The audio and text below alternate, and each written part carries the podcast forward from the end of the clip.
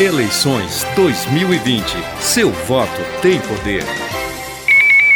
Em coletiva de imprensa na noite deste domingo, dia 29 de novembro, o ministro Luiz Roberto Barroso, presidente do Tribunal Superior Eleitoral, fez um balanço do segundo turno das eleições municipais de 2020. Confira agora na íntegra. Agradeço a presença de toda a imprensa, agradeço a presença dos eminentes ministros do Tribunal Superior Eleitoral, Agradeço a presença do advogado-geral da União, do senhor representante do ministro da Defesa, do senhor diretor-geral da Polícia Federal, do senhor procurador-geral da República, doutor Augusto Aras, e de todas as autoridades que estão aqui presentes e que já foram devidamente eh, nominadas. E assim chegamos ao fim desse processo eleitoral de 2020. Eu gosto de lembrar uma passagem de Shakespeare em que ele diz vai tudo bem quando acaba bem. E, portanto, acho que nós temos bons resultados para celebrar e eu gostaria de fazer um balanço geral do que foram essas eleições para dar aos jornalistas, à imprensa e ao público em geral a dimensão do que foi feito. Começando do começo, logo no início do ano, quando a pandemia se agravava, teve início um movimento pelo cancelamento das eleições, com prorrogação dos mandatos para que todos coincidissem em 2022. O Tribunal Superior Eleitoral se opôs a essa alternativa e, de fato, conseguimos neutralizar o cancelamento das eleições, que, a nosso ver, teria um impacto, teria um impacto negativo sobre o processo democrático e sobre princípios constitucionais relevantes e que nos são caros. Evitada a prorrogação dos mandatos, nós constituímos logo no início uma comissão médica para monitorar a pandemia e verificar se haveria ou não necessidade de se adiarem as eleições. Essa comissão médica, depois de monitorar a ascensão da doença, recomendou o adiamento por algumas semanas, por pelo menos 42 dias e a verdade é que acertaram na previsão, porque eles estimaram que a doença fosse começar a cair a partir do final de setembro, início de outubro, o que de fato ocorreu, e nós conseguimos realizar as eleições em 15 de novembro, o primeiro turno, e hoje o segundo turno, em um momento, sobretudo no primeiro turno, em que a incidência da doença estava em menos da metade do que nos seus momentos de pico. Com essa recomendação de adiamento, eu procurei o presidente do Senado e o presidente da Câmara, que se convenceram da conveniência e oportunidade do adiamento, e em tempo recorde, o senador Davi Alcolumbre, liderando o Senado, e o, e o deputado Rodrigo Maia, liderando a Câmara, conseguiram aprovar a emenda constitucional número 107 com o adiamento das eh, eleições. Uma vez adiada, adiadas as eleições, a grande preocupação do Tribunal Superior Eleitoral foi a de ter certeza de que elas se realizariam em segurança e que elas não seriam um foco de disseminação da doença.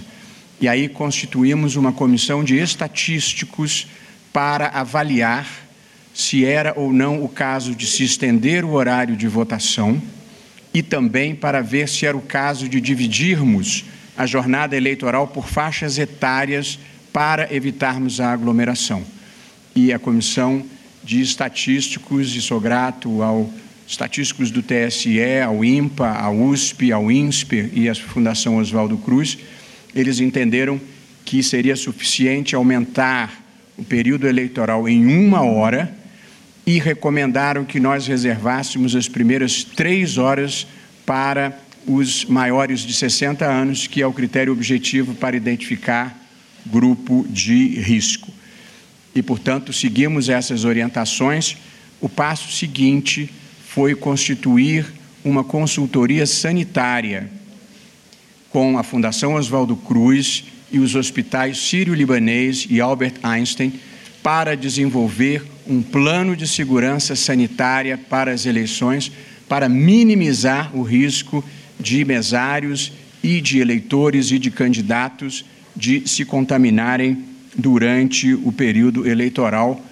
essa consultoria sanitária fez um notável plano de segurança sanitária que já está sendo traduzido para o espanhol e para o inglês para uso em outros países e a consultoria sanitária recomendou que nós suprimíssemos a biometria, porque a biometria, não sei se saberão, ela atrasava o processo de votação, embora ela dê mais segurança ela, no entanto, retarda o processo de votação, porque frequentemente não pega de primeira, nem de segunda, nem de terceira, como aliás é o meu caso, e aí então você tem que pegar o documento e, comparando com os processos eleitorais anteriores, eles verificaram que aumentava em 70% o tempo de votação com a biometria, e todas essas decisões tomei em conjunto com os colegas do Tribunal Superior Eleitoral, ou em sessão, ou consultando individualmente a cada um e nós suprimimos a biometria. E a consultoria sanitária recomendou a aquisição de uma grande quantidade de materiais, entre máscaras, álcool gel, marcadores de chão, canetas. Era um valor que, somado à logística, dava dezenas de milhões de reais.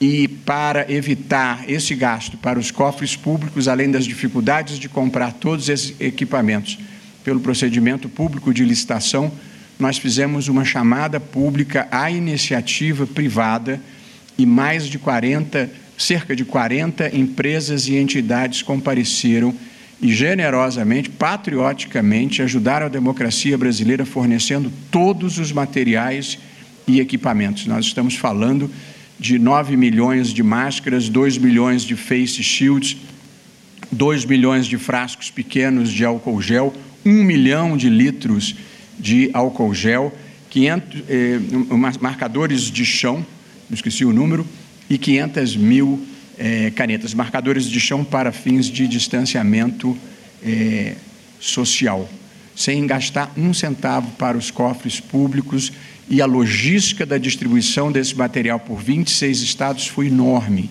Parte foi de avião, parte foi de carreta, parte foi de balsa, de barca, a cavalo e a pé nas diferentes partes eh, do Brasil. Ainda no primeiro turno, nós tivemos um índice de comparecimento de 113 milhões de eleitores, com, portanto, uma abstenção de cerca de 23%, o que nós consideramos um número bastante bom dentro de um cenário de pandemia. E, no geral, em todo o Brasil, e ainda hoje prestei atenção pela televisão, todas as medidas de segurança sendo observadas, todas as pessoas de máscara, todos os mesários com as devidas proteções. Portanto, o nosso primeiro e grande objetivo, que era conciliar o rito vital da democracia, que são as eleições, com a proteção da saúde pública, nós verdadeiramente consideramos realizado esse primeiro objetivo. Um segundo objetivo que nós tivemos nessas eleições foi de enfrentar as campanhas de desinformação, as campanhas de notícias fraudulentas, também apelidadas de fake news. E aí nós fizemos parceria parcerias com todas as mídias sociais e eu faço questão de fazer o registro pela importância dessa parceria e da atuação das mídias sociais de uma maneira geral para enfrentarem os comportamentos coordenados inautênticos na rede social. Portanto, fizemos um enfrentamento sem controle de conteúdo como regra geral, mas com um controle de comportamentos e derrubamos uma imensa quantidade de contas fraudulentas nas diferentes mídias sociais e, portanto, registro que fizemos parceria com o WhatsApp, com o Facebook, com o Instagram, com o Google, com o Twitter e com TikTok. Também fizemos parcerias importantes para enfrentamento das fake news com todas as agências checadoras de notícias que também nos ajudaram de uma forma extraordinária, aliadas à comunicação social do TSE, comandada pela Mariana Oliveira, em que nós conseguimos imediatamente refutar todas as notícias falsas que pretendiam comprometer o processo eleitoral e, portanto, todos somos gratos às agências checadoras de notícia, AFP, agência Lupa, aos fatos, boatos.org, comprova, é farsas, Estadão verifica, fato ou fake e UOL confere. Também criamos uma página no site da Justiça Eleitoral chamada Fato ou Boato, na qual nós restabelecemos imediatamente a verdade, a informação verdadeira sobre todas as informações distorcidas ou fraudulentas que circulavam na rede social e fizemos uma parceria com todas as empresas de telefonia que permitiram o acesso gratuito à página Fato ou Boato da Justiça Eleitoral, sem deduzir do pacote de dados dos usuários.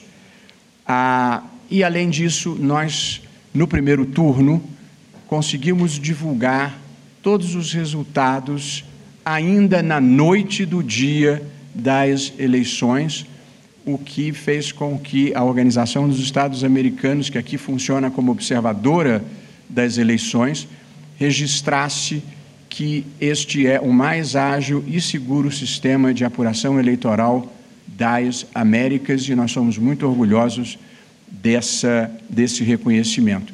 Não é pessoal, as urnas existem desde 1996 e, portanto, é o reconhecimento de um trabalho coletivo da Secretaria de Tecnologia de Informação do TSE e de todos os presidentes que aqui me antecederam.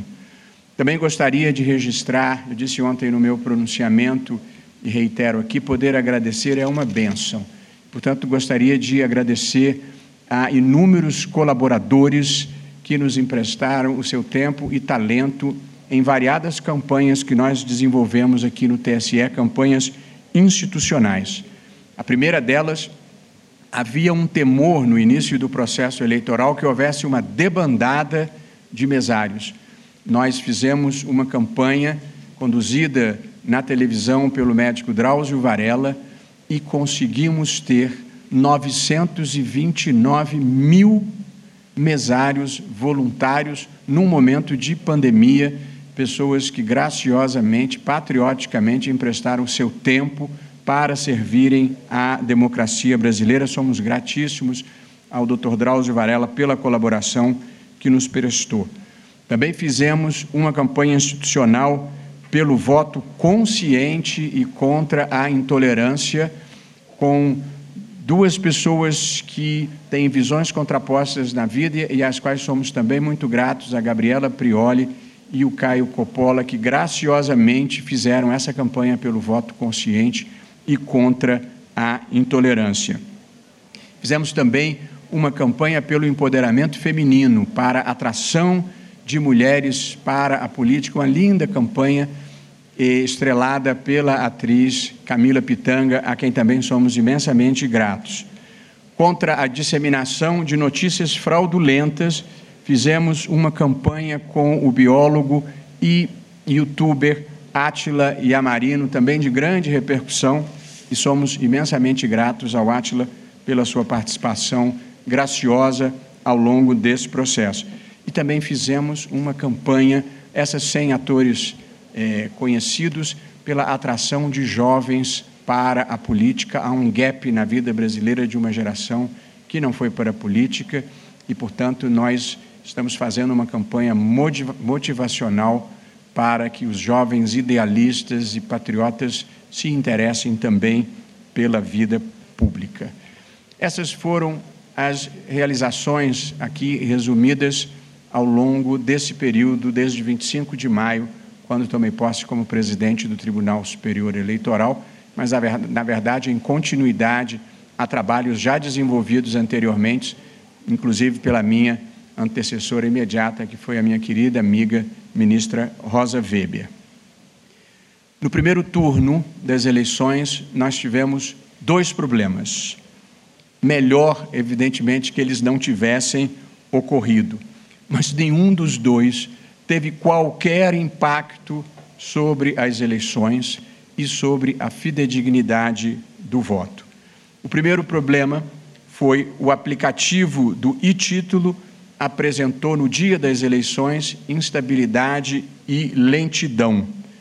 Embora mais de 629 mil pessoas tenham conseguido justificar a ausência utilizando o e-título, é fato que, devido a essa instabilidade e lentidão, muitas pessoas que procuraram fazer a justificativa pelo e-título não conseguiram fazer. A consequência foi que tiveram que fazer a justificativa como ela sempre havia sido feita até então, pelo site do Tribunal Superior Eleitoral. Mas, evidentemente, lamentamos que tenha ocorrido essa falha, mas felizmente ela não teve nenhuma consequência relevante. O segundo problema que nós tivemos foi um atraso de 2 horas e 50 minutos na divulgação dos resultados no primeiro turno. O atraso, o atraso foi causado, em primeiro lugar, pela suspeita de que o problema fosse em um dos processadores, que de fato apresentou problema e a equipe técnica gastou tempo e energia tentando consertar a partir do processador.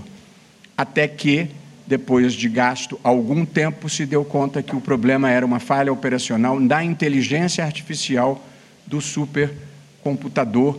E, como explicado, nós recebemos mais em cima da data das eleições, em razão da pandemia e, portanto, por incapacidade de termos feito os testes da maneira exaustiva que gostaríamos de ter feito, não foi detectada uma falha operacional que imediatamente foi consertada na noite do próprio dia 15, com a divulgação das eleições. Portanto, o atraso se deveu ao fato de que se pensou, em primeiro lugar, que fosse uma falha no processador, gastou-se tempo com isso, e em seguida se descobriu que a falha era na inteligência artificial.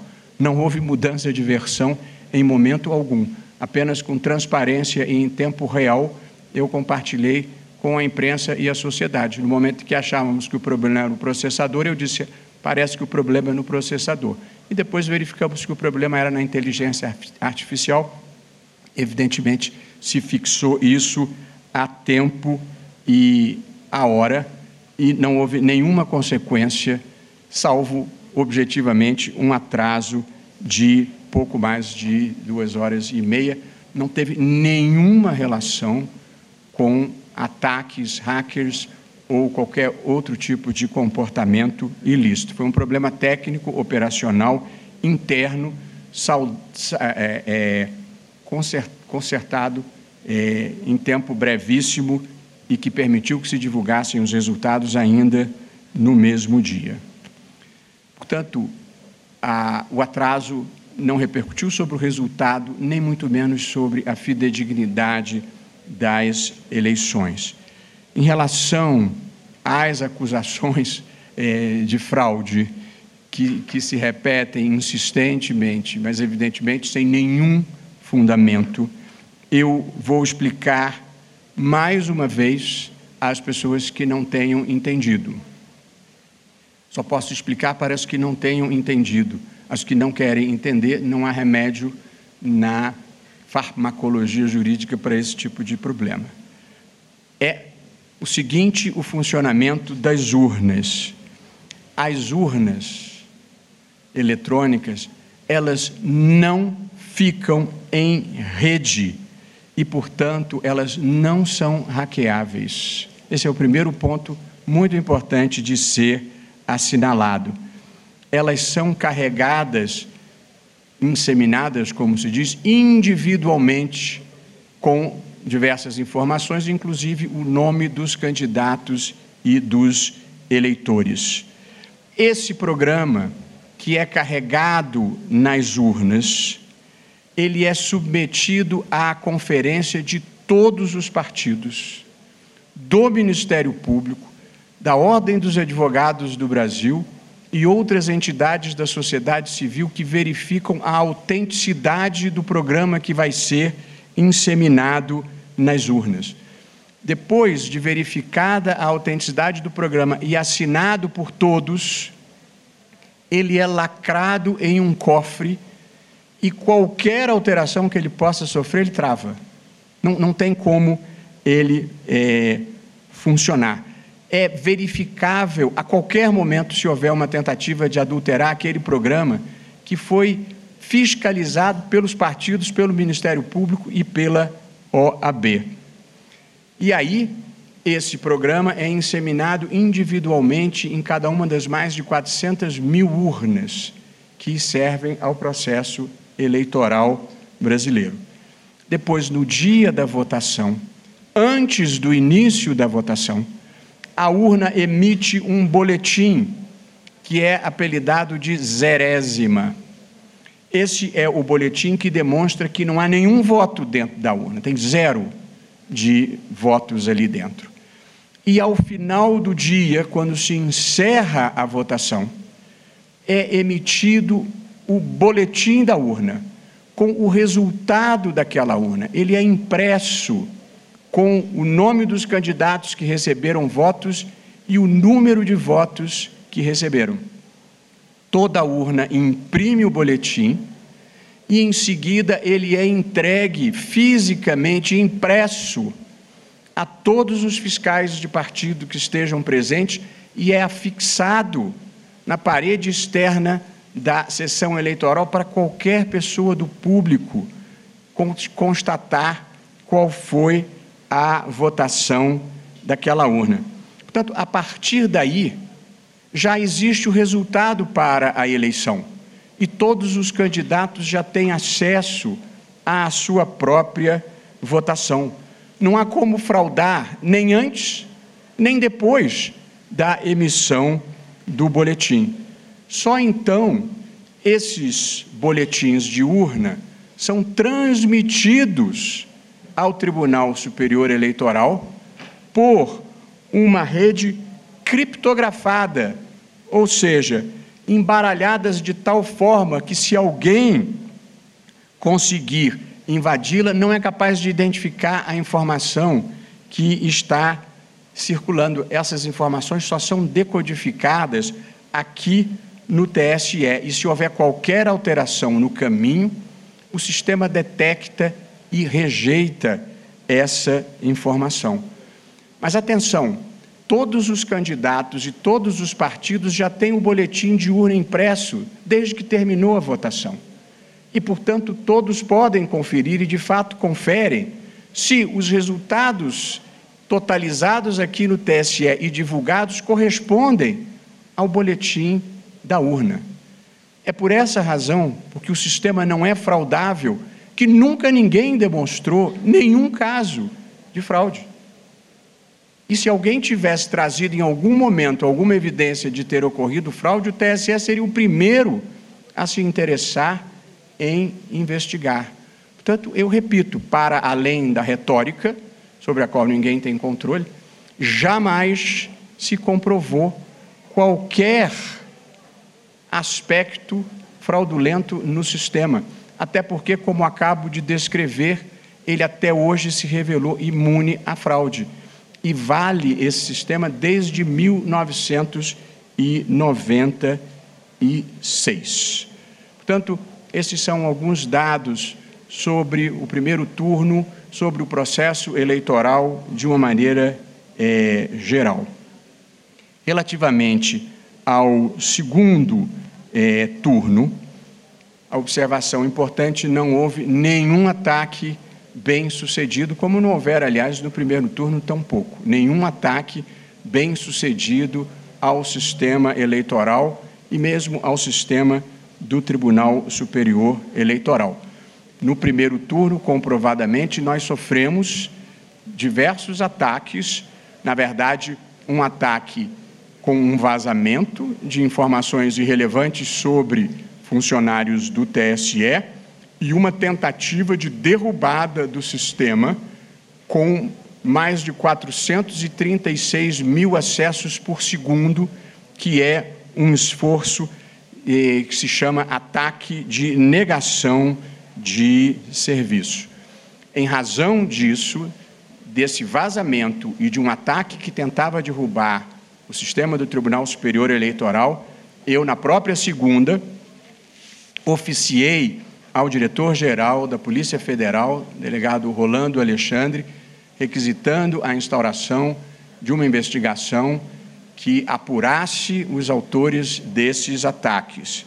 E estive em contato com o diretor-geral da Polícia Federal ao longo de toda a semana e aqui gostaria de cumprimentar a Polícia Federal que, em extraordinária demonstração de eficiência, em menos de uma semana, chegou aos autores do ataque, pelo menos o do vazamento, com a suspeita de que haja conexão entre eles, inclusive um deles fora do Brasil, com comparsas dentro do Brasil, e ontem fez uma importante operação para coibir esse tipo de comportamento, inclusive coordenada com as autoridades é, portuguesas. A operação é, Exploit foi conduzida com grande sucesso pela Polícia Federal e aqui os meus cumprimentos e os meus agradecimentos. Há os que participam desses ataques, alguns por diletantismo, para provar capacidade tecnológica, outros porque são verdadeiros é, é, verdadeiros não, porque os outros também são, mas são criminosos mais ambiciosos que são os que fazem ataques para cobrar resgate, que criptografam os sistemas para cobrar resgate. Tanto há os que fazem para provar que são ases da tecnologia, há os que são achacadores e que fazem esses ataques para obter resgate, e há os que fazem esses ataques para procurar atacarem mesmo é a democracia e o sistema eleitoral e procurarem tornar as instituições eh, vulneráveis.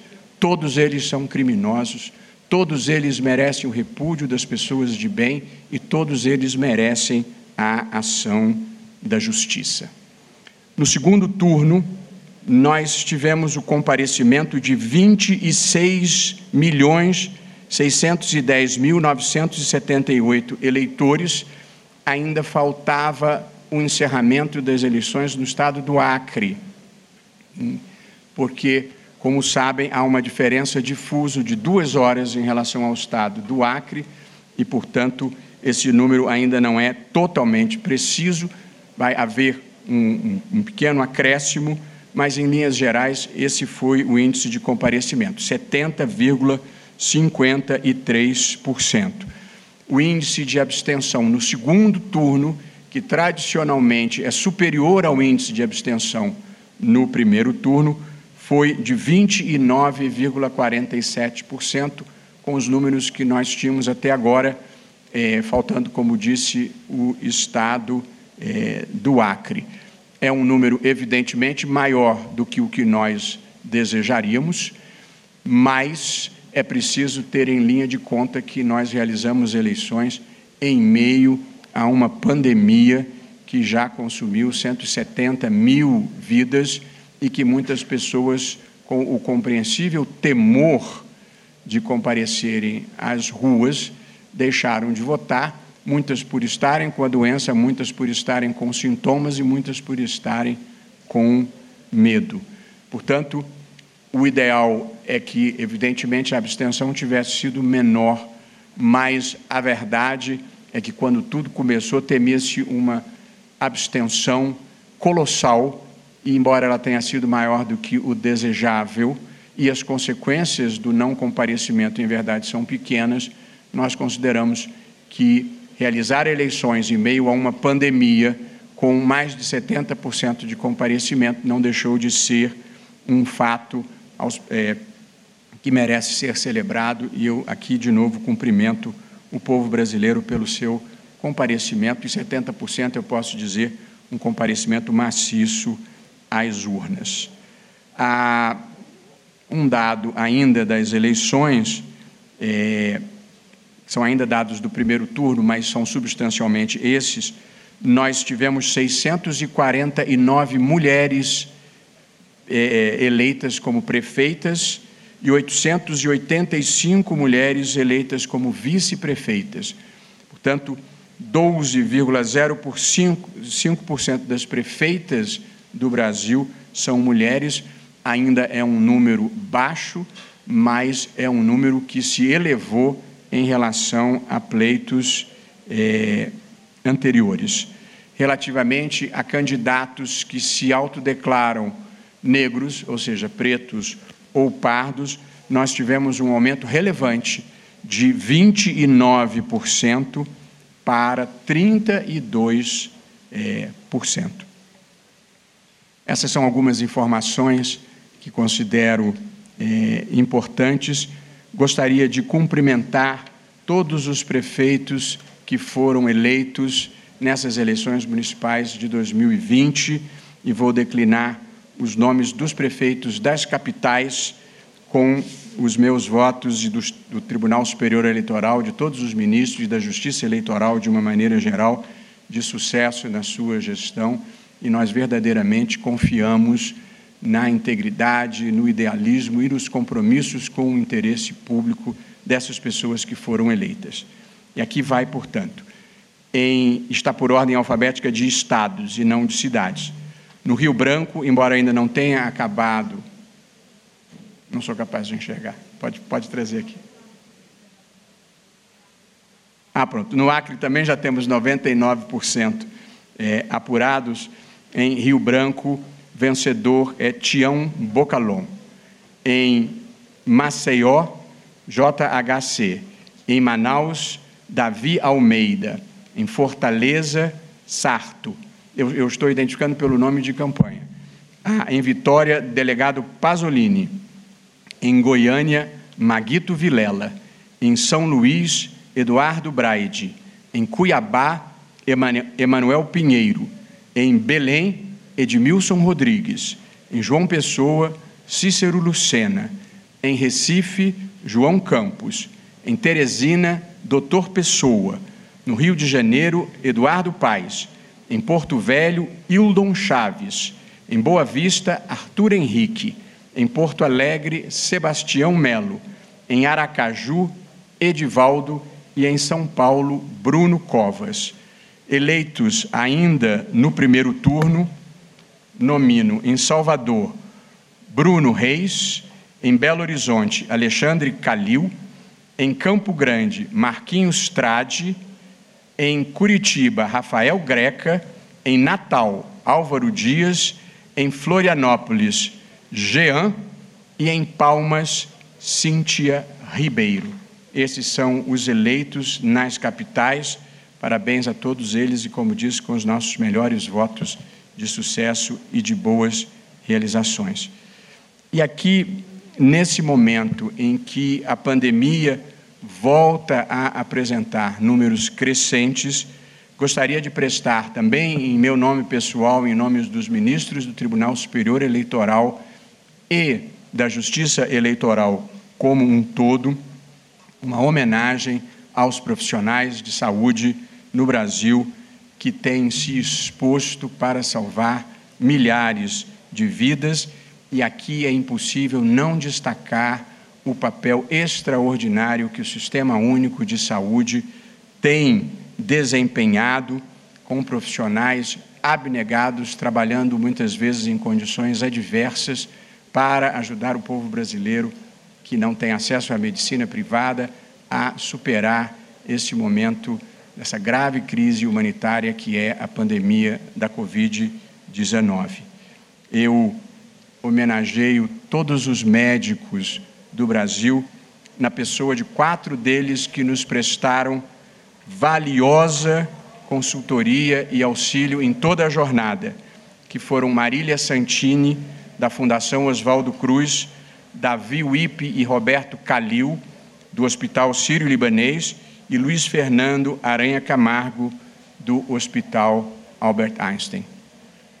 Fico, portanto, senhores jornalistas, colaboradores, sociedade brasileira, muito feliz de poder anunciar o término das eleições municipais de 2020 com um resultado que corresponde à exata vontade do povo brasileiro, eleições que tanto no primeiro quanto no segundo turno tiveram os seus resultados divulgados no mesmo dia em que realizadas, Sou grato também à Secretaria de Tecnologia da Informação do Tribunal Superior Eleitoral e a todas as pessoas que conosco colaboraram e que permitiram que, em meio a uma pandemia, como disse, uma crise humanitária, nós conseguimos realizar eleições tão seguras quanto possíveis, preservando esse rito da democracia e ajudando a fazer um país melhor e maior. Muito obrigado.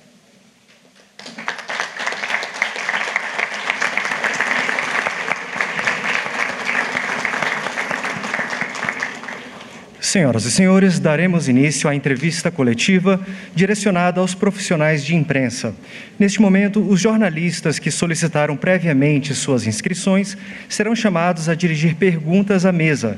Solicitamos a gentileza de que o faço somente após o anúncio do nome do profissional e do veículo de comunicação respectivo. Para mediar os trabalhos, tem a palavra a senhora assessora-chefe de comunicação do TSE, Mariana Oliveira. Boa noite, pessoal. A primeira pergunta é de Gustavo Garcia, do portal G1 TV Globo.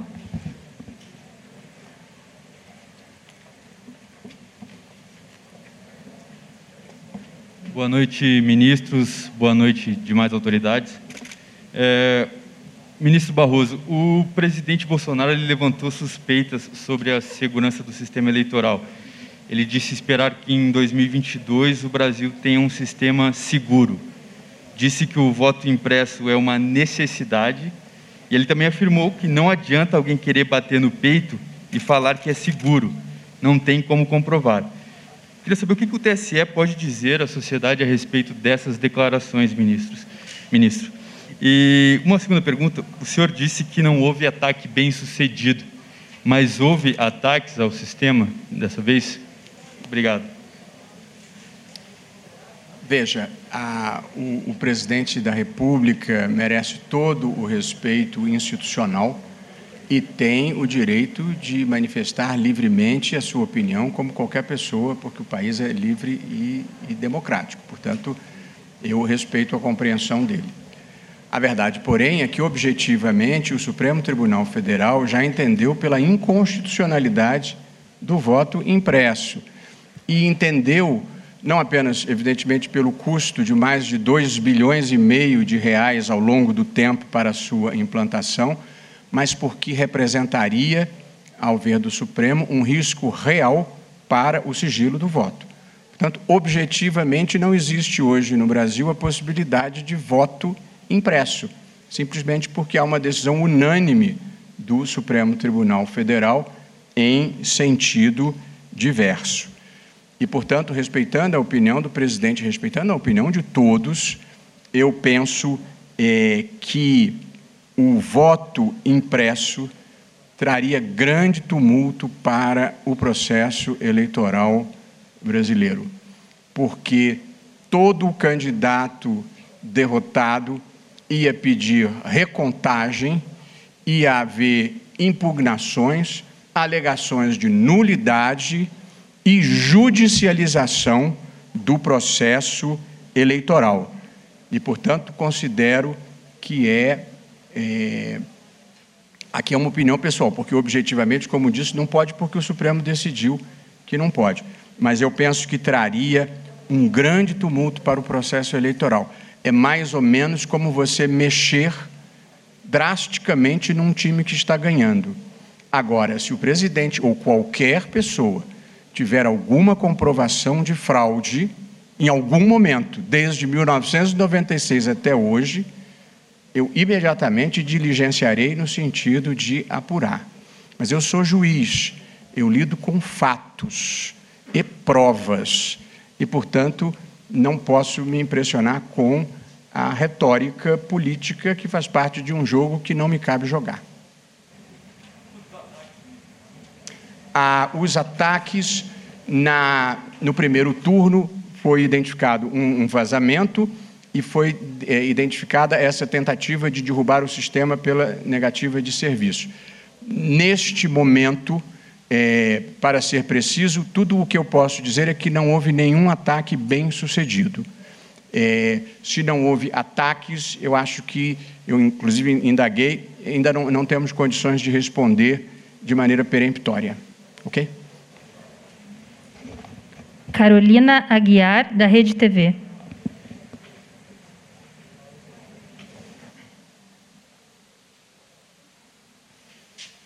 Boa noite. Boa noite, ministro. Boa noite, Carolina. É, no primeiro turno, o senhor citou a atuação de milícias digitais é, naquele ataque, né, que elas teriam atuado para desacreditar o sistema eleitoral. É, as investigações vinham de fato nesse sentido. É, e o hacker que foi preso ontem disse que não, que ele não tem nenhum envolvimento com nenhum grupo político, que não fez isso a mando de ninguém. É, se ficar comprovado que essas milícias atuaram não em conjunto com o hacker, mas se aproveitaram do ataque para desacreditar o sistema eleitoral, o que, que pode ser feito? Essas pessoas também podem ser punida, me, punidas, mesmo que não se prove a relação entre elas e o ataque? Pois então, Carolina, a, essa matéria está sendo objeto de investigação pela Polícia Federal e mais adiante, se vocês quiserem, eu teria muito gosto de ouvir o delegado Rolando Alexandre, mas é preciso entender que a operação foi deflagrada ontem, é uma investigação que ainda está em curso, está no seu início, é, ela resultou em busca e apreensão, não prisão, porque no período eleitoral não era possível, de três cúmplices é, situados no Brasil, mas é, essas informações dependem da Polícia Federal. Creio mesmo que eles ainda não possam divulgar. E, por fim, eu, como juiz, falo ao final das investigações e não ao início. Mas é bem verdade que esta suspeita de que milícias digitais que tentam é, desestabilizar a democracia brasileira possam ter atuado, ela subsiste. Luísa Martins, Jornal Valor Econômico.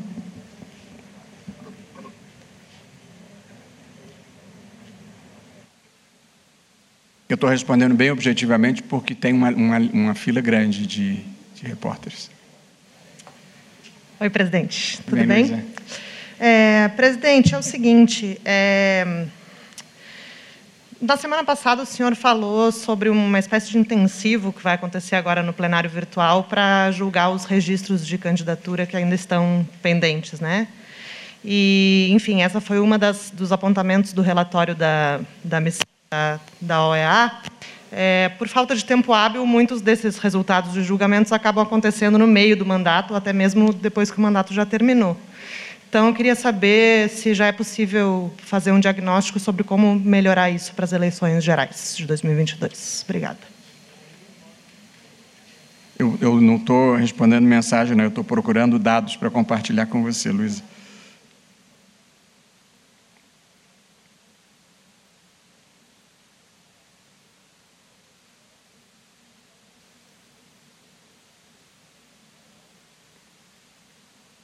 É, eu não vou arriscar o número, é, teria que procurar com mais calma. Há, de fato, o relatório da OEA, que de resto é, foi extremamente favorável ao processo eleitoral como um todo, apontou este problema que eu mesmo destaquei quando fui entrevistado pelos observadores. O, que, que, o que, que acontece e que gera esse problema? Como todos sabem, há a lei da ficha limpa. A lei da ficha limpa, para dizer resumidamente, impede que pessoas que tenham sido condenadas por órgão colegiado em determinados tipos de crime ou por rejeição das suas contas não podem ser essas pessoas candidatas. É o que diz a lei. E, portanto, é apresentado o registro da candidatura, muitas vezes ele é indeferido, no caso das eleições municipais é indeferido pelo juiz de primeiro grau, e aí há um recurso para o Tribunal Regional Eleitoral, que pode manter ou reformar a decisão, depois cabe um recurso para o TSE. Portanto, esse processamento, Luísa, ele demora algum tempo, apesar de a Justiça Eleitoral ser bastante célere. O que, que aconteceu?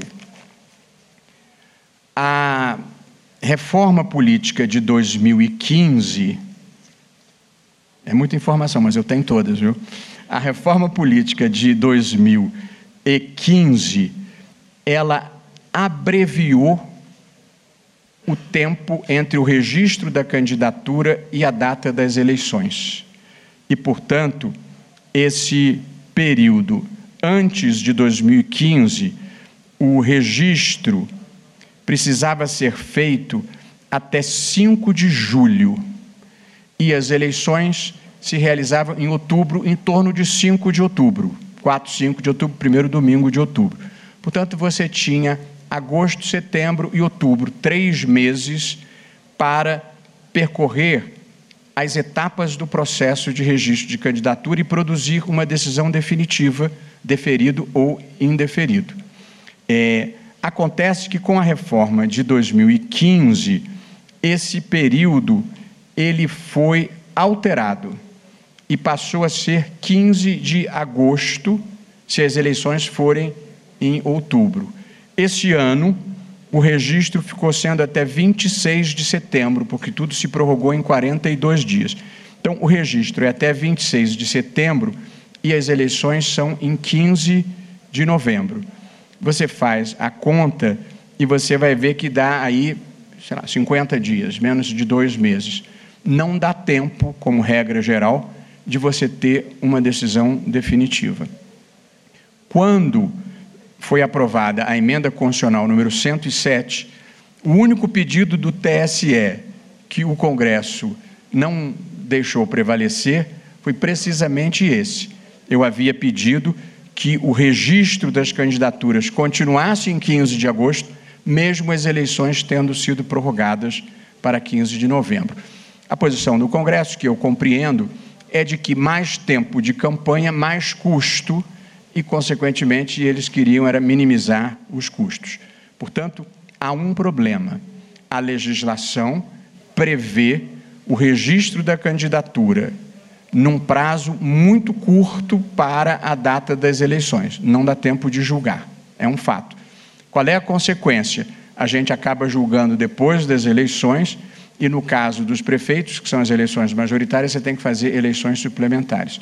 É ruim que seja assim eu mesmo destaquei esse ponto para a delegação da OEA quando esteve aqui, e nós temos é, duas ideias a esse respeito para levarmos ao Congresso, que vou discutir com os colegas do tribunal. Um é termos o registro de candidatura mais cedo. Ou outra ideia é um mecanismo de pré-registro de candidatura no início do ano eleitoral. Quem pretende ser candidato já pode apresentar a sua documentação e obter um certificado da Justiça Eleitoral que está habilitado e, portanto, quando chegar a convenção partidária que vai ratificar aquela candidatura, ele já está é, habilitado. São duas ideias que nós vamos levar ao, ao Congresso é, logo depois das eleições ou possivelmente no início do ano que vem. Mas esse, de fato, é um problema. Ele já era detectado por nós mesmos e foi reiterado pelos observadores da Organização dos Estados Americanos. Obrigado, Luísa. Matheus Teixeira, da Folha de São Paulo.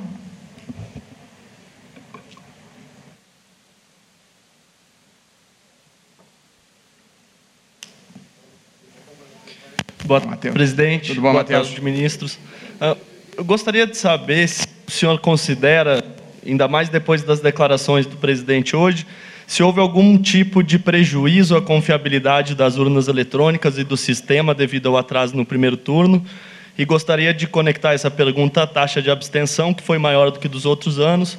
Se o senhor acredita tão somente a pandemia ou se tem alguma conexão com algum tipo de descrença da população no sistema ou algo do tipo. Muito obrigado, presidente.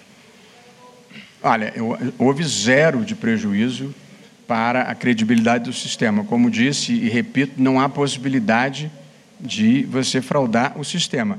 Agora, é, eu, eu, não tenho controle sobre o imaginário das pessoas, entendeu? Tem gente que acha que a Terra é plana, tem gente que acha que o homem não chegou na Lua, tem gente que acha que o Trump venceu as eleições nos Estados Unidos. Esse, é o imaginário sobre o qual eu não tenho poder. É, então, é, não, não há como disse, objetivamente, forma de você fraudar sem que seja detectado. E, portanto, acho que não há nenhuma perda de credibilidade, absolutamente não há. Veja, o sistema está aí desde 1996. Nesse sistema foi reeleito o presidente Fernando Henrique, o presidente Lula foi eleito duas vezes, a presidente Dilma foi eleita duas vezes e o presidente Bolsonaro foi eleito. É, alguém acha que o resultado das urnas não expressou a vontade popular? Além do que, no geral, o resultado das urnas confirma as pesquisas que haviam sido feitas, tanto anteriormente como, sobretudo, as pesquisas de boca de urna. De modo que não vejo, honesta e sinceramente, nenhuma razão para colocar em dúvida a credibilidade do sistema. Em relação à abstenção, desculpa, presidente. A abstenção. O senhor acha que tem alguma conexão entre. Não, eu não tenho nenhuma dúvida. Tanto era uma preocupação, Mateus, que desde o início, em todos os. Eu fiz três pronunciamentos. Nos três era convocando a população a votar, porque a abstenção era um temor real que todos nós sentíamos, porque as pessoas efetivamente, ou muitas pessoas, estão, estão preocupadas em sair às ruas. Por isso, nós fizemos um mega plano de segurança, uma campanha é, explicando as providências de segurança, e todas as vezes eu convoquei as pessoas a votarem. Quando tudo começou, Mateus, havia um temor de que houvesse 50% de abstenção. E, na verdade, nós tivemos 29%. Se você perguntar, você acha bom? Não. Mas nas circunstâncias de uma pandemia, eu acho que é, é bastante razoável. Repórter Luciana Lima, do Metrópolis.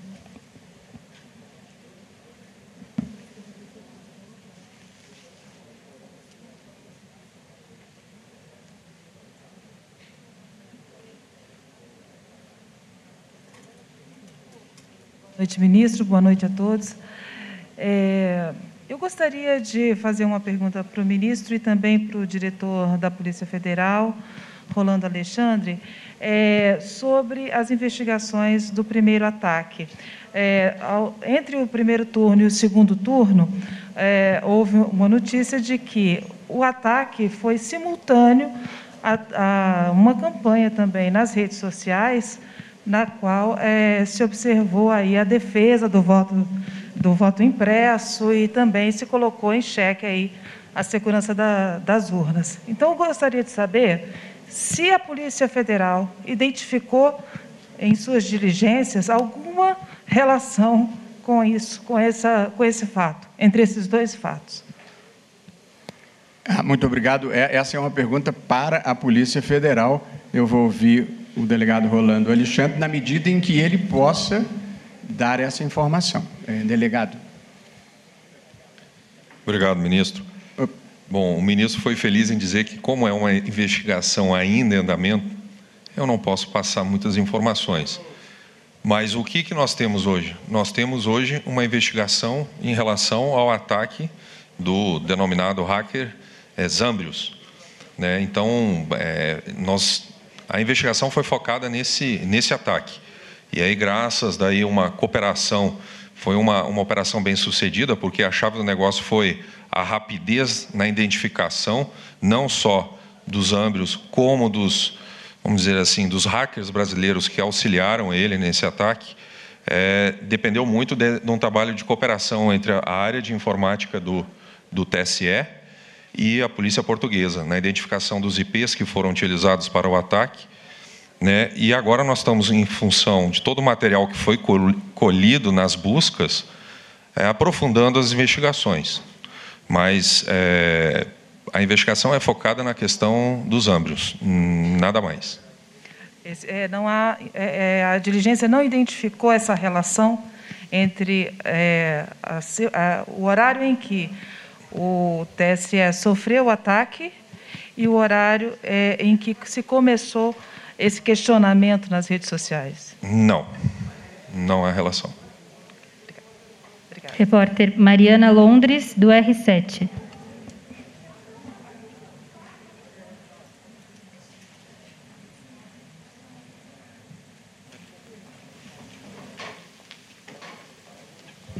Boa noite, presidente. Eu queria saber, com todas essas intercorrências que a gente teve, principalmente no primeiro turno, se o TSE vai manter o projeto do voto pelo celular. E também queria saber como é que foi esse projeto piloto que ia ocorrer em três cidades. Como foi essa experiência? obrigado, é, Adriana. Veja, é, não aconteceu nada de ruim nem nada grave. Tivemos um problema é, operacional que não teve a ver com ataques, teve a ver com um equipamento novo, que foi sanado em pouco tempo e divulgamos o resultado na mesma noite. Portanto, é, é preciso não supervalorizar o, esse problema. A, o problema aconteceu, eu compartilhei transparentemente com vocês é, desde o primeiro momento, é, mas verdadeiramente não foi um problema grave. Foi chato, mas não foi grave. É, e, como disse, não coloca em dúvida a credibilidade das eleições em momento algum, pelas razões que eu já expus, desde que saiu o boletim da urna, é infraudável. E a inseminação da urna é feita com a participação dos partidos políticos, do Ministério Público, da OAB, e, portanto, todo mundo sabe o que está sendo colocado na urna. De modo que é, enfim, eu, eu não quero dizer que é impossível fraudar, é, porque a criatividade humana às vezes é surpreendente, mas nunca aconteceu. E aparentemente não há margem para que é, aconteça. Qual é o problema? As urnas se revelaram extraordinárias. O sistema brasileiro de apuração, como confirmado pela OEA, é um sistema admirável pela sua celeridade e pela sua segurança. Portanto, é, não há uma razão imperativa para mudá-lo. E, portanto, se precisar continuar com esse sistema, não tem problema nenhum. Agora, ele é um sistema caro, porque as urnas precisam ser substituídas. A cada dois anos nós temos que trocar aí 20% das urnas, custa um valor elevado e é uma licitação complexa difícil e que muitas vezes resulta em judicialização. Portanto, nós estamos cogitando de novas ideias e de novas fórmulas. Por isso, nós fizemos uma, uma chamada pública para que as companhias de tecnologia, as empresas de tecnologia, apresentassem propostas novas. Elas estão sendo tabuladas, elas ainda não foram formalmente trazidas a mim, e quando forem, eu vou convidar o ministro Luiz Edson Fachin, aqui ao meu lado, meu querido amigo, vice-presidente do TSE, e o ministro Alexandre de Moraes, que será o presidente nas eleições de 2022, e nós vamos examinar para ver se tem alguma coisa interessante, segura, preservadora do sigilo e eficiente que a gente possa querer começar a testar. Se nós acharmos que há segurança, nós vamos nos animar, talvez, a começar uma transição. Se não tiver segurança, vai ficar exatamente como está, que estamos bem servidos. Agora, a gente tem que viver a vida, Adriano, olhando para frente. E, portanto, quem, é, os mais antigos, assim, quem imaginaria, é, há muitos anos atrás, que hoje nós teríamos o mundo todo interconectado por computadores pessoais, entendeu? Eu, eu, sou do tempo da lei brasileira de informática, quer dizer, eu nunca tinha visto um computador pessoal até viajar para o exterior. Hoje em dia a gente tem o mundo inteiro conectado, é, portanto, em pouco tempo você tem transformações muito importantes. A nossa vida hoje inclui palavras que anteontem a gente não conhecia, Google, WhatsApp, é, Telegram, no Brasil ficou perigoso, Waze, é, é, Spotify, é, enfim, há uma variedade de ferramentas novas que nós achávamos. Eu me lembro de ter lido a pesquisa que o sujeito imaginava que a transmissão de dados só podia ser por cabo, até que um dia alguém inventou o Wi-Fi. Portanto, nós estamos à espera de ideias novas. Se elas vierem e forem seguras, nós vamos adiante. Se não forem, vamos ficar como estamos. Testes de voto com celular, houve teste? Foi, eu mesmo participei, é, com o celular e com o tablet. Nós fomos, o ministro Faquim e eu fomos a Valparaíso, é, e, e, uma outra juíza do meu gabinete esteve no, no teste em, em Curitiba. É, o ministro Alexandre de Moraes estaria no teste em São Paulo, mas ele contraiu a Covid e, portanto, não pôde é, estar presente. Houve, é, os, os testes foram feitos e agora eles vão apresentar as propostas e nós vamos filtrá-las e examiná-las. É, mas eu, como disse, é, se vier alguma coisa nova e interessante, nós vamos cogitar. É, se não vier, nós vamos ficar com o, o que temos, que é bastante satisfatório. Repórter Ana Luísa, da Rádio Nacional. Nós temos ainda 11 repórteres inscritos para perguntas. Ana Luísa.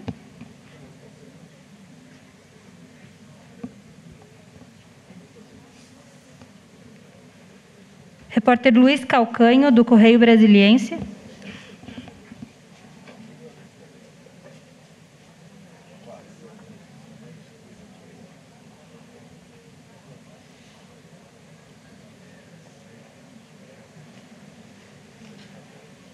Boa noite, ministro. Boa noite, autoridades.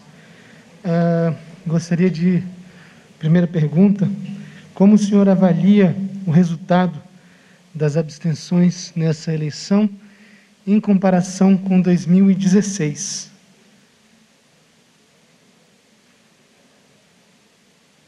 Veja, é, a, a gente na vida não deve virar as costas para a realidade. E, portanto, nós tivemos uma abstenção de 29%. Na eleição anterior, ela foi de 20, alguma coisa por cento. Portanto, houve um aumento é, inegável.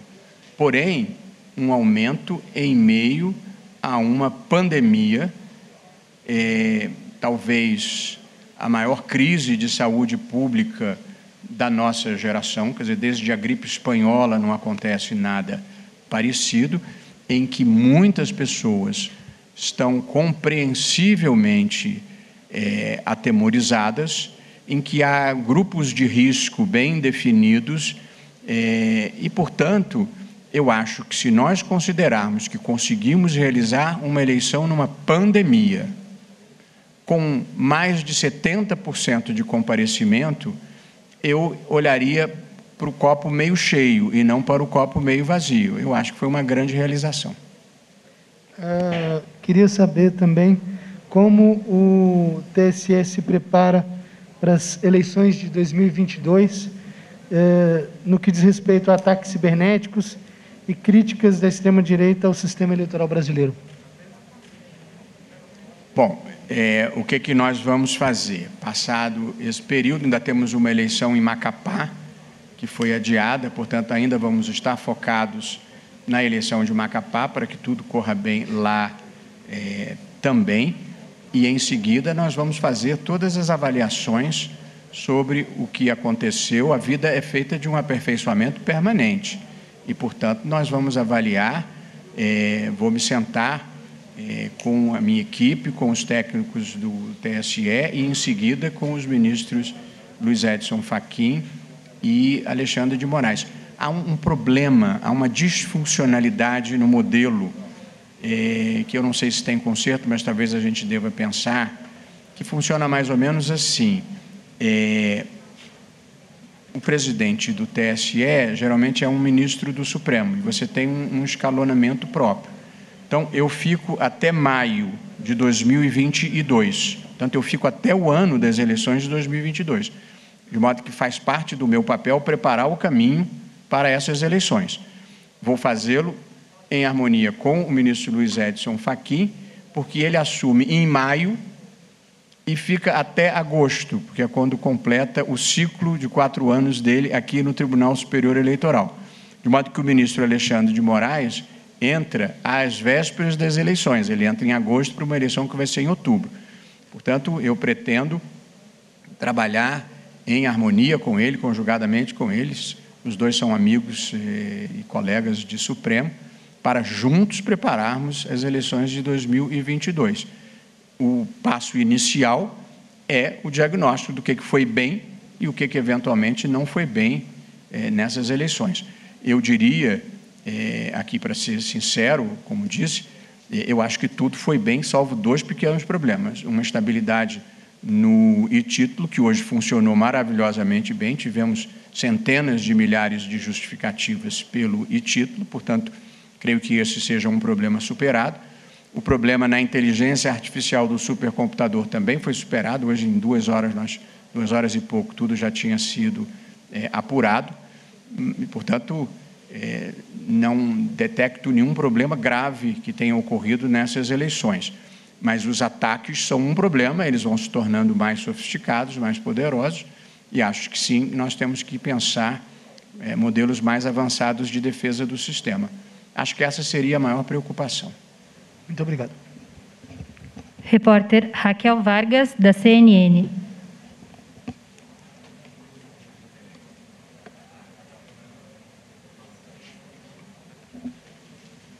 Boa noite, ministro. É, eu gostaria de saber se é possível manter uma eleição tecnológica segura, com aumento dos crimes cibernéticos, como a gente acompanhou, com a atuação das milícias digitais para desacreditar o sistema eleitoral e ainda com o ativismo de parlamentares e do presidente da República que tenta, é, milita para mudar esse processo eleitoral. E gostaria de perguntar também para o doutor é, Rolando Alexandre se haverá um novo relatório sobre essas eleições, como ocorreu em 2018, e se há alguma nova recomendação para se mudar algo depois do que a gente acompanhou no primeiro turno, enfim, os ataques realizados ao sistema. Na parte eh, que me toca, a resposta é sim, o time está ganhando. Ah, desde 1996, nós divulgamos o resultado das eleições no mesmo dia em que elas se realizam. Esse, esse é motivo de admiração mundial pelo sistema brasileiro, sem nunca ter sido detectada uma fraude Portanto, é, não, não, há, não há razão para mudar isso, salvo se surgir alguma coisa melhor e mais, e mais moderna. Portanto, a, enfim, a opinião das pessoas, é, todas as pessoas merecem respeito e consideração. Portanto, eu ouço todo mundo, mas eu lido com a realidade dos fatos. E a realidade dos fatos é que o sistema funciona bem. Doutor Rolando. Bom, quanto à Polícia Federal, cabe só investigar. A questão da vulnerabilidade, a gente até indica algumas coisas, como foi agora a questão do hacker, mas em trabalho em conjunto com o TSE. Então, isso é uma, é, vamos dizer, é um assunto afeito ao TSE. A nossa função ali é só investigar caso haja, como foi o caso, uma tentativa de, de invasão por parte de hackers, tanto brasileiros quanto estrangeiros. Obrigado, Raquel. Repórter Jonathan Ferreira, da Rede Itatiaia.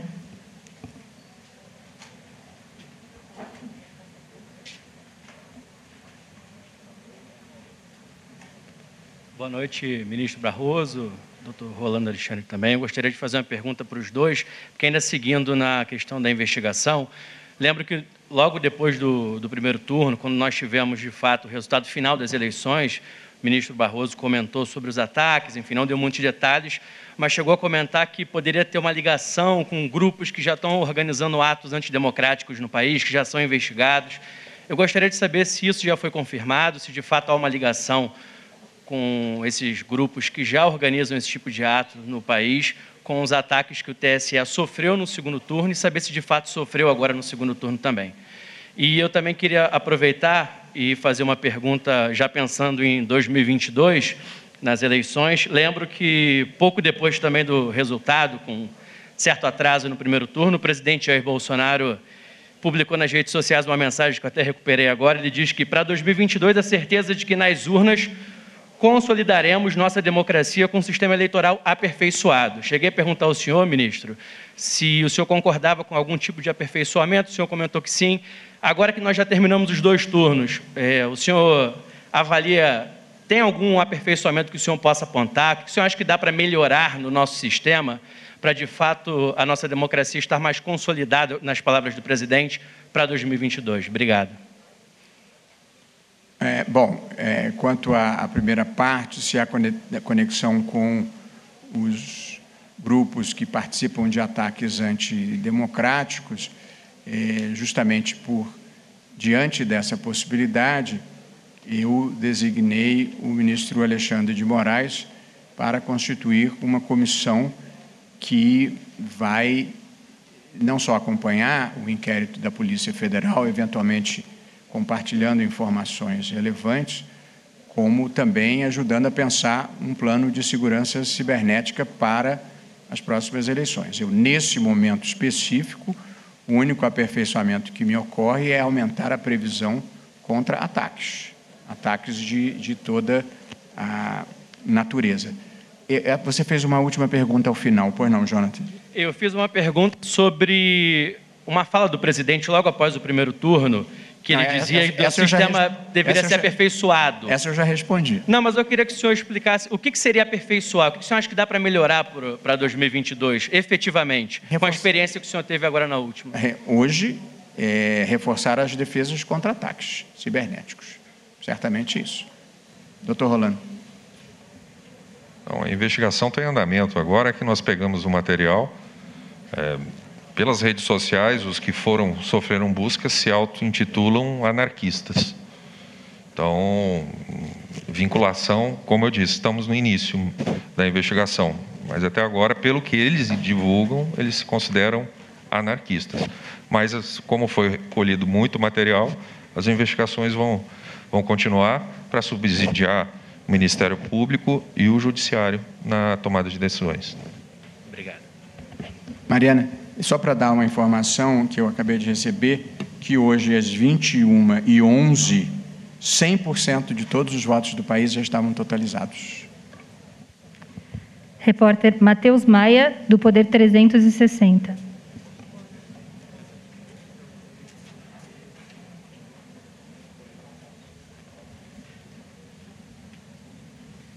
Perdão, eu não ouvi o nome do repórter, Maria. Matheus Maia. Boa noite, ministro, autoridades. Boa noite, Matheus. A minha pergunta é em relação ao primeiro turno, a apuração foi evidentemente muito mais rápida. E além dos dois problemas que foram superados, como o senhor disse, eu queria entender que tipo de ações o TSE tomou para que isso fosse mais rápido. Ou seja, no primeiro turno, se não houvesse os problemas, teria sido exatamente na mesma velocidade? Ou vocês ah, fizeram mais defesas, ah, aperfeiçoaram mais o o sistema, ou se essa rapidez se deve simplesmente ao fato de serem só 57 municípios e não mais de 5 mil, como no primeiro turno. Nós fizemos muito mais defesas e todos os testes que você possa razoavelmente imaginar, para que tudo corresse à perfeição hoje, como graças a Deus correu. Havia uma, um plano B, ministro, se algo parecido como o do primeiro turno acontecesse? O plano B era divulgar o resultado duas horas e 50 minutos depois. Repórter Natália Frue, do SBT.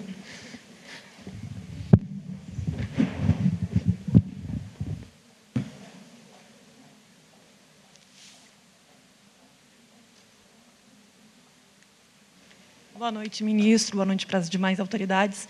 A minha dúvida, ministro, o senhor falou desde o início no seu pronunciamento defendeu né, o sistema eleitoral brasileiro como ele é hoje, mas a gente está há dois anos de um processo eleitoral, que vai ser comandado, como o senhor disse, também pelo ministro Fachin e ministro Alexandre, e a gente vê no Congresso um movimento para uma PEC, ou seja, mudar a Constituição para ter o voto impresso. Como organizar a eleição com esse debate que me parece que parlamentares e o próprio presidente vai querer fazer no Congresso.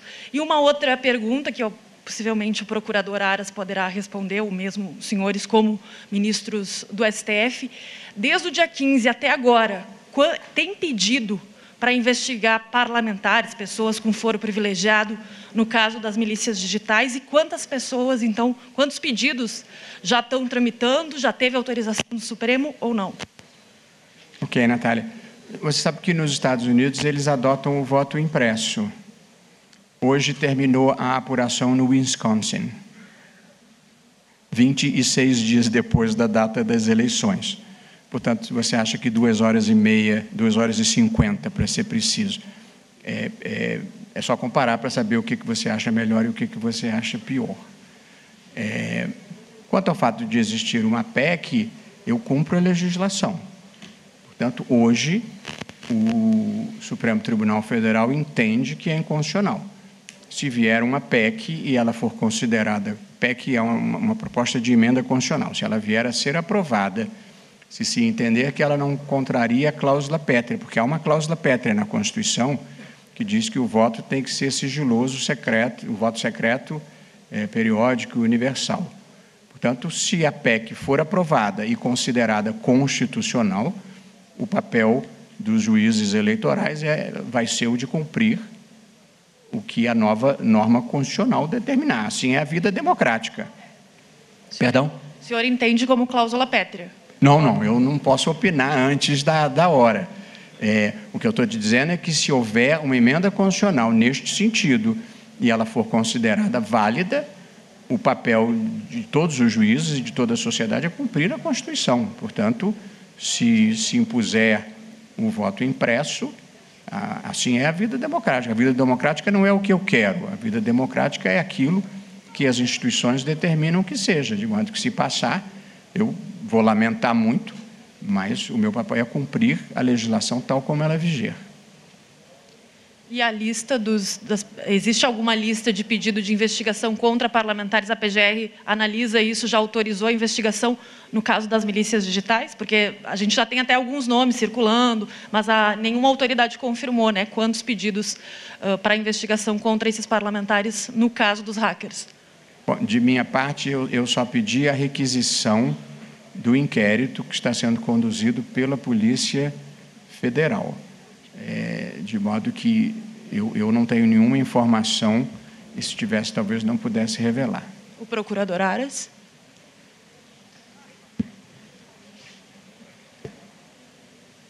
Vossa Excelência me permite? Com muito prazer. Obrigado, presidente. Cumprimento a todas as autoridades aqui presentes e a jornalista Natália, Natália Cruel. É, o Ministério Público cuidou de oficiar a Polícia Federal solicitando informações acerca da existência de autoridades com prerrogativa de foro no Supremo ou no STJ para efeito de, da adoção das medidas legais cabíveis. Evidentemente, como já disse o doutor Rolando Alexandre, eh, as investigações estão em curso e nós vamos esperar a conclusão para sabermos se temos ou não temos autoridades é, envolvidas no fato. Mas são quantos pedidos, procurador, de quanto para quantas pessoas? Nós pedimos, nós fizemos um pedido, um ofício dirigido à Polícia Federal solicitando que, ao cabo das investigações, se forem detectadas pessoas com prerrogativa de foro, que sejam comunicadas ao Procurador-Geral da República para que haja adoção das providências legais cabíveis. E vocês não têm essa resposta ainda, então é isso? Não, como já disse o doutor Rolando, as investigações estão em curso. Repórter Alessandro Saturno, da Record.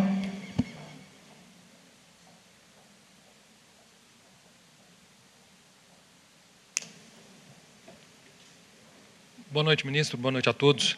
Ministro, é, de que maneira pode ser feito um reforço na segurança do sistema, né, tendo em vista que a eleição ela demora determinado período para ocorrer e a empresa apresenta uma falha no sistema de uma hora para outra. Óbvio que tudo pode falhar, mas o que pode ser feito é, de forma específica e objetiva para que essa falha não ocorra? Troca de empresa, pega um sistema melhor, enfim. E, doutor Rolando, em relação ao que foi feito hoje no segundo turno, a Polícia Federal ficou mais atenta, observou de forma mais objetiva também aos a, a fatos e situações que ocorreram no primeiro turno e não havia sido observado de forma mais detalhada? Obrigado. Alessandro, é, como disse, é, ocorreu uma, uma falha operacional num equipamento novo é, que chegou relativamente em cima da hora e, embora tenhamos feitos, feito ah, todos os testes que foram possíveis, é, passou uma falha, que foi na compreensão da inteligência artificial sobre o volume de informação. É, é uma questão técnica, mas a inteligência artificial, em razão de, uma, de um teste anterior, registrou um volume menor de informações a ser processado do que o real.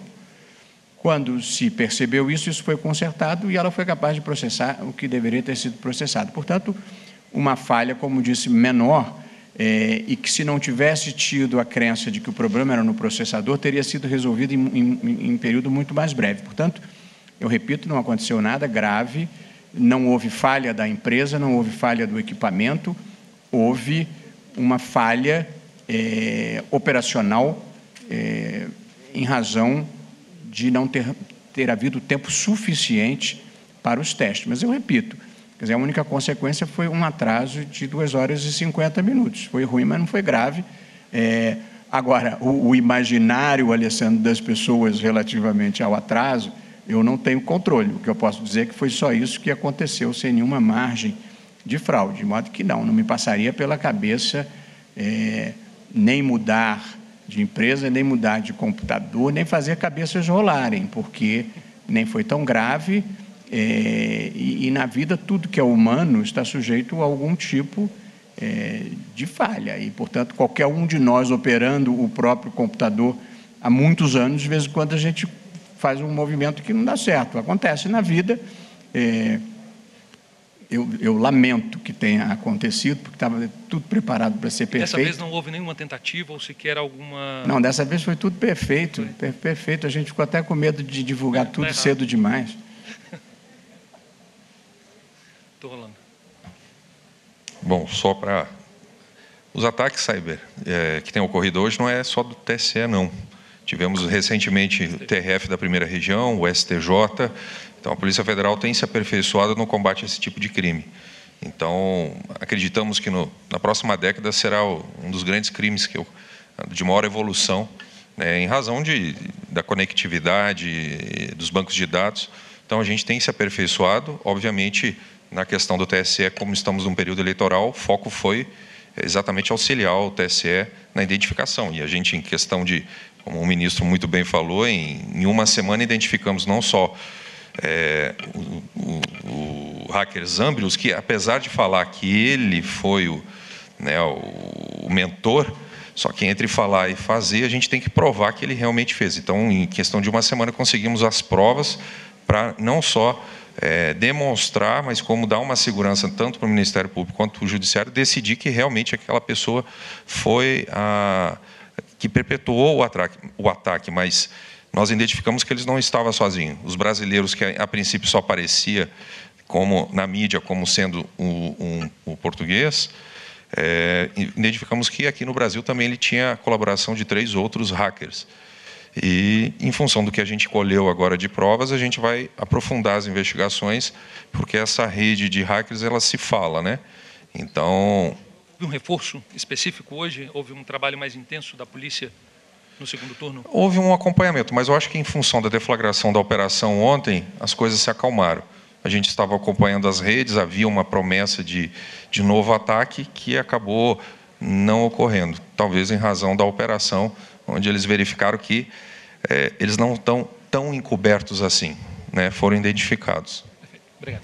Nada. Repórter André de Souza, do jornal O Globo. Temos ainda mais três perguntas.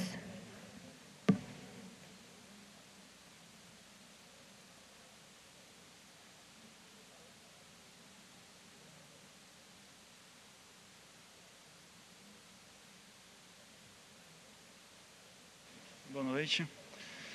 Ministro, no estado do Rio, teve dois municípios, é, Petrópolis e Campos, do, Campos dos Goitacazes, em que os vencedores estão sob júdice. Haverá tempo, num, na eventualidade de o registro deles é, serem deferidos, é, ter uma eleição suplementar e eles possam assumir antes de 1 de janeiro? E uma outra pergunta, é, no caso da, dos estudos para realizar a eleição pelo celular, quando teve aquela discussão sobre a possível coação de eleitores é, na urna eletrônica para poder filmar o voto deles, foi proibida a entrada de celular. Não há o risco também de coação do eleitor em casa, votando à distância, de ter uma coação em relação a ele para votar? Ah, quanto à primeira pergunta, nós temos ainda o nosso corregedor, o ministro Luiz Felipe Salomão, ainda antes de nós entrarmos aqui, nós estávamos organizando para julgarmos todos os recursos que já chegaram ao TSE anteriormente à data da diplomação. Portanto, nós vamos fazer o melhor esforço, todos os gabinetes vão fazer o melhor esforço para os casos que já chegaram aqui é, em recurso, sobretudo é, os, os casos em que a gente precise definir se, bom, todos, né, se vai ser deferido ou indeferido o, o recurso é, especial em relação a essa matéria. Portanto, o que já chegou aqui, nós esperamos julgar antes da diplomação. Realizar as eleições antes é, de 1 de janeiro, eu gostaria de dizer que sim, mas verdadeiramente não é realista. A segunda questão, veja, a ideia de votar pelo celular, ela provavelmente, a menos que venha alguma ideia criativa e original, e esse é um universo de coisas criativas e, e originais, é, ela não vai eliminar a necessidade de comparecer à sessão eleitoral, justamente por essa questão do sigilo. E, portanto, o fato de o eleitor ter que comparecer à sessão eleitoral, você vai dizer, bom, então qual é a vantagem? A vantagem é não ter o custo de ter que comprar as urnas e de realizar as eleições. É, e é um custo relevante, se você for somando a cada dois anos quanto você tem que trocar, você está falando de bilhões de, de reais. Portanto, é, na minha ideia hoje, antes de ter visto todas as propostas, mas eu não sei se eles conseguiram equacionar esse problema, o eleitor votaria do seu próprio dispositivo, mas na sessão eleitoral. Uma das ideias era você usar as próprias urnas, mas aí ela não precisa ser atualizada, com um QR Code na urna e você usar o seu dispositivo. Mas eu preciso dizer, é, André, que antes de ver é, o que vem, eu não teria uma opinião para dar, é, e provavelmente mesmo depois de ver, nós vamos recorrer às consultorias técnicas necessárias. E só vamos mexer em qualquer coisa se estivermos absolutamente seguros e vai ser uma eventual mudança paulatina, é, mas tudo dependendo do grau de segurança que a gente tenha. Portanto, é, não há nenhuma possibilidade de a gente, de estalo é, e precipitadamente, mudar alguma coisa. Obrigado.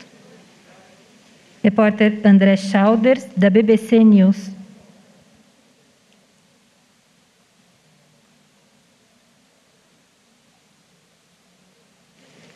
Como é o nome do repórter? André. André. Sim, tudo bom? Boa noite, ministro. Boa noite a todos. É, ministro, vou pedir desculpa para voltar no tema do problema que a gente teve no primeiro turno, né? A empresa Oracle, ela deixou o tribunal sem suporte imediato ali na hora que o sistema falhou e tal. E uma das coisas que estava previsto nesse contrato era justamente, abre aspas, a prestação de serviços avançados ao cliente com planejamento e design de carga de trabalho, consolidação, planejamento, revisões e recomendações de segurança. Daí minha pergunta é assim: a, a empresa teria deixado então de cumprir uma cláusula contratual nesse momento no domingo? E se ela vai ter algum tipo de sanção ou se esse contrato pode ser revisto de alguma forma? Obrigado. André, é, há alguns aspectos técnicos que eu teria que ouvir o nosso secretário de Tecnologia da Informação, mas tanto quanto eu fui informado, é, a empresa não deixou o TSA na mão, não. Ela estava com seus técnicos aqui e acudiu prontamente para tentar solucionar o problema. Portanto, não há, é, até esse momento, que me tenha sido reportado qualquer tipo de insatisfação em relação à empresa. Pelo contrário, eles foram muito aplicados em tentar resolver o problema e, ao longo de toda a semana, é, participaram dos testes para que não voltasse a ocorrer. O problema que ocorreu não foi, do ponto de vista técnico, imputável à empresa. O problema que ocorreu se deveu à circunstância de que a máquina só foi instalada em agosto e uma máquina desse porte e, e as complexidades do sistema eleitoral envolvem muitos testes.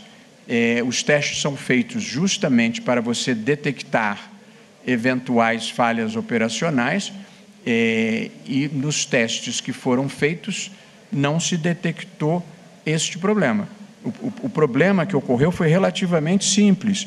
Num momento em que se fez o teste com o, a, o banco de dados é, vazio, ele correspondeu satisfatoriamente, mas aí ele recebeu uma quantidade de informações que não era o volume real das eleições e aprendeu um volume errado. E, portanto, quando chegou o volume real, ele travou, ou ficou muito lento e depois travou. Portanto, é, enfim, não vou dizer que seja uma fatalidade, porque ter, poderia ter sido detectado, mas tanto quanto eu saiba, e a gente deve ser correto é, com os parceiros contratuais, tanto quanto eu saiba, não há nada imputável à empresa. Obrigado. Repórter Viviane Abreu, da IPTV. Eliane? Viviane. Boa noite, presidente. Boa noite a todos. A minha pergunta é para o diretor da Polícia Federal. Ufa! é, doutor Rolando, é, eu queria, se possível, mais informações sobre esses comparsas brasileiros do hacker de Portugal. Se, quais cidades que, que eles estão, quem são eles, você pode falar, se eles são jovens também, é, se já tem já se sabe qual, é a, qual o papel de cada um nessa. Quanto mais informações? Bom, isso está em apuração. É, o que eu posso dizer foi já divulgado. É São Paulo e Minas. É, entre os, os, que tiveram busca tem é, um que se chama, né, o pessoal no meio do hacker fala que é o defacer, que é aquele cara que invade é, sites, páginas para colocar uma bandeira de um time e tal. É, um deles já teve, segundo um, um, ranking internacional de hackers, já 5 mil invasões desse tipo. Então, uh, são jovens, acima né, de 18 anos, mas não muito velhos, e, e assim, eles, eles interagem entre eles. É, tem, são grupos, né, mas esses grupos interagem entre si. Então é um ajudando o outro e se vangloriam né, dos ataques é, que realizam. Mas, como foi dito, está em apuração, é, mais informações serão levantadas e ao final da investigação, com certeza teremos um panorama mais completo do ataque. As cidades é, não pode divulgar? Não. Última pergunta, repórter Idiana Tomazelli, da Agência Estado.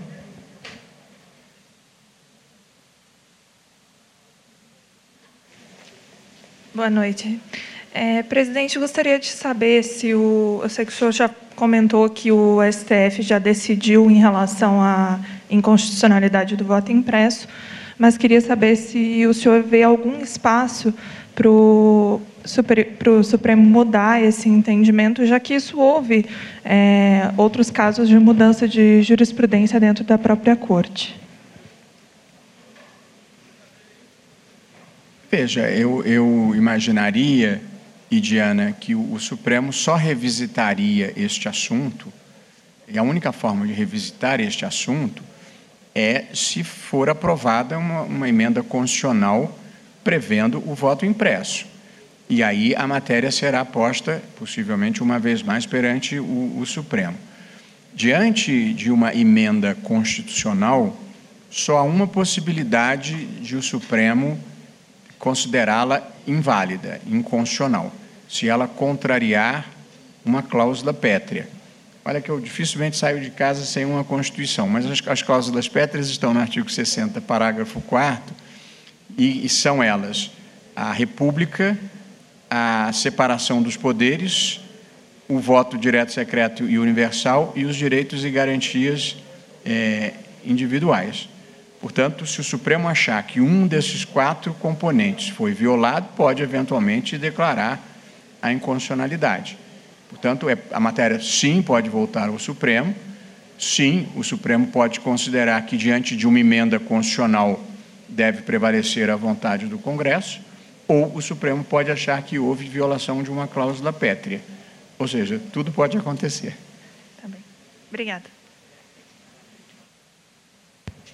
Ministro, encerramos as perguntas. Opa. Se o senhor quiser se despedir aí dos jornalistas. Quero me despedir, sim. Bom, em primeiro lugar, eu queria agradecer à imprensa é, pela cobertura é, analítica de tudo que aconteceu, com os múltiplos pontos é, de observação. Quem, quem, exerce cargo público precisa estar é, preparado para elogio, para crítica é, e para as compreensões plurais é, da vida, mas é impossível exagerar, na minha visão, o papel que a imprensa livre desempenha hoje no Brasil na garantia da continuidade do processo democrático. De modo que a primeira coisa que me ocorre fazer é agradecer o trabalho valioso que todos vocês prestam à democracia. E acho que nesse universo de notícias falsas, de notícias fraudulentas, a imprensa profissional e séria e comprometida com a verdade, embora a verdade seja plural e tenha muitos pontos de observação, é uma garantia de que continuaremos a rumar na, na direção certa. Portanto, minha, meu primeiro agradecimento é à imprensa. Queria, em segundo lugar, agradecer à minha é, equipe, que trabalhou incansavelmente para que nós chegássemos a bom termo nessas eleições. Queria agradecer a toda a composição do Tribunal Superior Eleitoral, os ministros Luiz Edson Fachin, Alexandre de Moraes, Luiz Felipe Salomão, Mauro Campbell Marques, Tarcísio Vieira de Carvalho Neto, Sérgio Banhos, Carlos Rorbá e, e Carlos Mário Veloso Filho, pelo apoio incondicional ao longo de todo esse tempo. Nós somos uma instituição, somos um time, jogamos unidos, nos gostamos, nos admiramos e nos ajudamos, e isso é uma coisa extraordinária na, na vida a consideração, eh, e eu acho que a, a afetividade é uma energia poderosíssima, revolucionária, e nos ajudou a atravessar esse mar é, revolto, mesmo nos momentos é, difíceis. Gostaria de agradecer aos mesários que nos ajudaram ao longo desse processo graciosamente, um dia inteiro de muito trabalho. É, boa parte deles eram voluntários. Gostaria de agradecer especialmente aos servidores da Justiça Eleitoral, que em todas as partes do Brasil e no dia de hoje, nos 22 estados em que houve segundo turno, se comportaram exemplarmente e os servidores da Justiça Eleitoral, que agradeço particularmente na pessoa de todos os presidentes de tribunais regionais eleitorais que foram dedicados, competentes e extremamente solidários todo o tempo. E os TRS fizeram um trabalho notável, os presidentes, seus diretores gerais e os seus servidores. Eu estou aqui é, falando, é, enfim, na, na, como, como presidente, mas vocês vão de imaginar que eleições que tiveram no, no primeiro turno, cento e 13 milhões de eleitores e 113 milhões de eleitores. E no segundo turno teve 26 milhões de eleitores. Evidentemente, esse não é um trabalho nem de uma pessoa, nem de uma equipe só, é um trabalho coletivo, um trabalho de equipe. Eu preciso dizer que me sinto hoje profundamente realizado de termos conseguido entregar ao país no meio de uma pandemia, com mais de 170 mil mortos, com todos os temores que ela gera, eleições livres, eleições limpas e eleições é, seguras, e acho que os resultados expressam verdadeiramente a vontade popular. E o meu desejo, meu nome pessoal, de toda a justiça eleitoral, é que os novos prefeitos e as novas câmaras municipais tenham muito sucesso, muitas realizações e que sirvam bem ao país com integridade, com patriotismo e com compromisso com o interesse público. Eu gostaria de dizer, declaro encerradas as eleições municipais de 2020, mas ainda temos Macapá e, portanto, ainda estaremos. Eu mesmo talvez pense, se conseguir me organizar, ir, ir lá pessoalmente até por solidariedade ao povo de Macapá, que atravessou momentos extremamente difíceis com a falta de fornecimento de energia. É, não é uma promessa, mas eu vou fazer o possível para me organizar e estar lá. Com esses agradecimentos, que incluo também a Secretaria de Tecnologia da Informação do Tribunal Superior Eleitoral, agradecendo a presença de todos, declaro encerrada a sessão. Eleições 2020. Seu voto tem poder.